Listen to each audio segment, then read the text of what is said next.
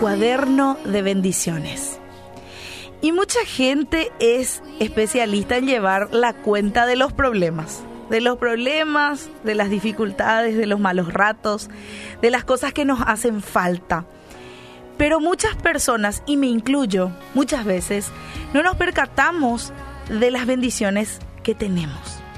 Ahora, vos que estás del otro lado, ¿te diste cuenta de cuán bendecido sos? Y se cuenta la historia de una anciana que tuvo muchos contratiempos. Pero a pesar de todas esas dificultades, ella era dulce, era alegre y siempre estaba con un corazón gozoso. Y cuando le preguntaron a esta anciana cuál era su secreto, ella contestó que durante muchos años había estado llevando un cuaderno de bendiciones. Y traía un cuadernito ajado ya por los años pero lleno, lleno, lleno y abultado. Cada noche ella escribía algo agradable que le había sucedido durante aquel día. A veces era un paseo que daba eh, en, en el parque, algunas veces cuando fue invitada a alguna fiesta, otros días era la visita de una amistad, otras veces un ramito de flores o un regalito o algún detalle que le habían dado a alguna persona.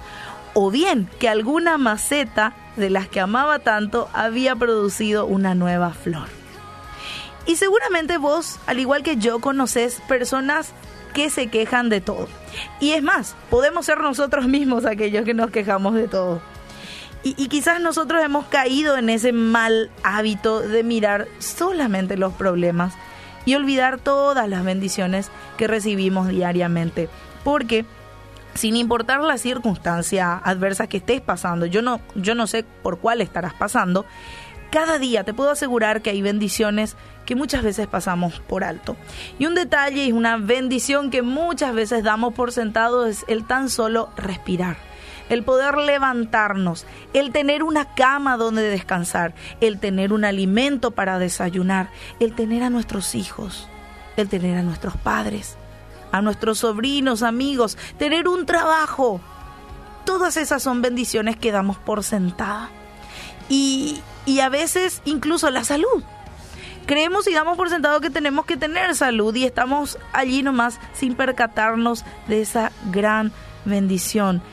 Y hay muchas cosas que no consideramos una bendición cuando en realidad deberíamos sentido, eh, sentido tan afortunados de tenerlo. Y las bendiciones son mucho más que aquellas cosas materiales que vos podés poseer.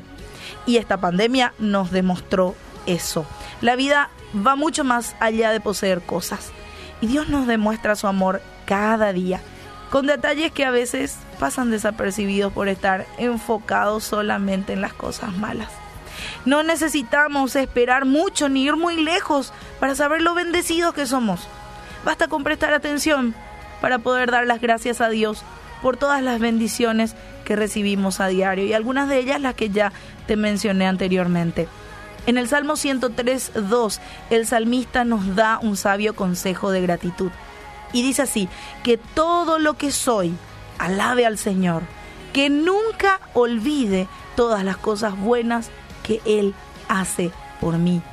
Oyente, nunca te olvides de las cosas buenas que Dios hace por ti y si te sirve, podés seguir el ejemplo de la anciana de la historia e ir anotando cada día las bendiciones recibidas.